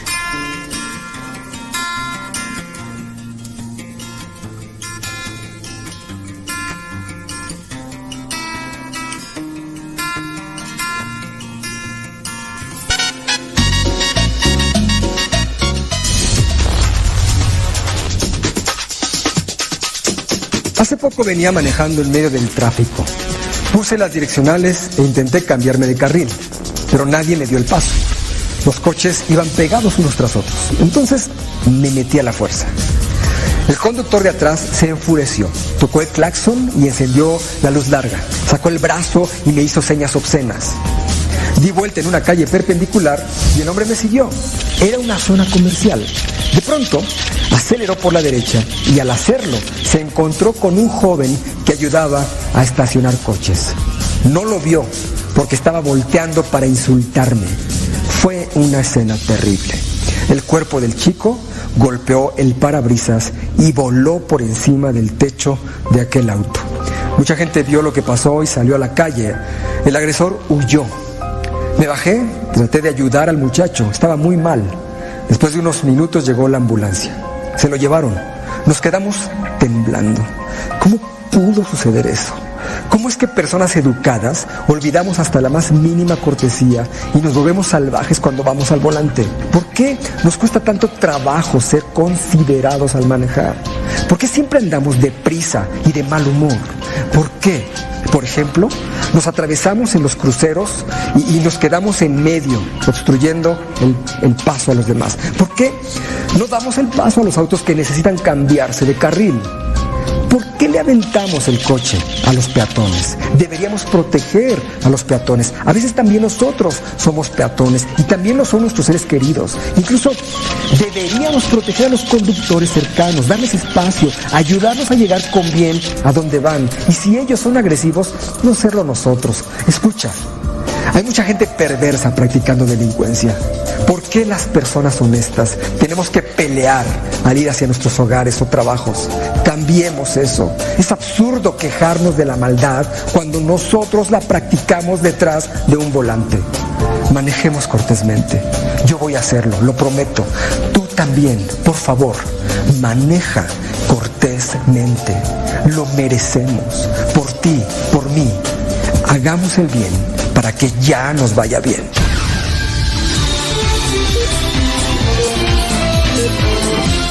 Ya nos vamos, Martín. Que Dios les bendiga. Gracias a Mario Zapata Ordaz. Es que se nos eh, es que es que llegó aquí el padre Neto, tú ya lo conoces. Este quería que le hablara.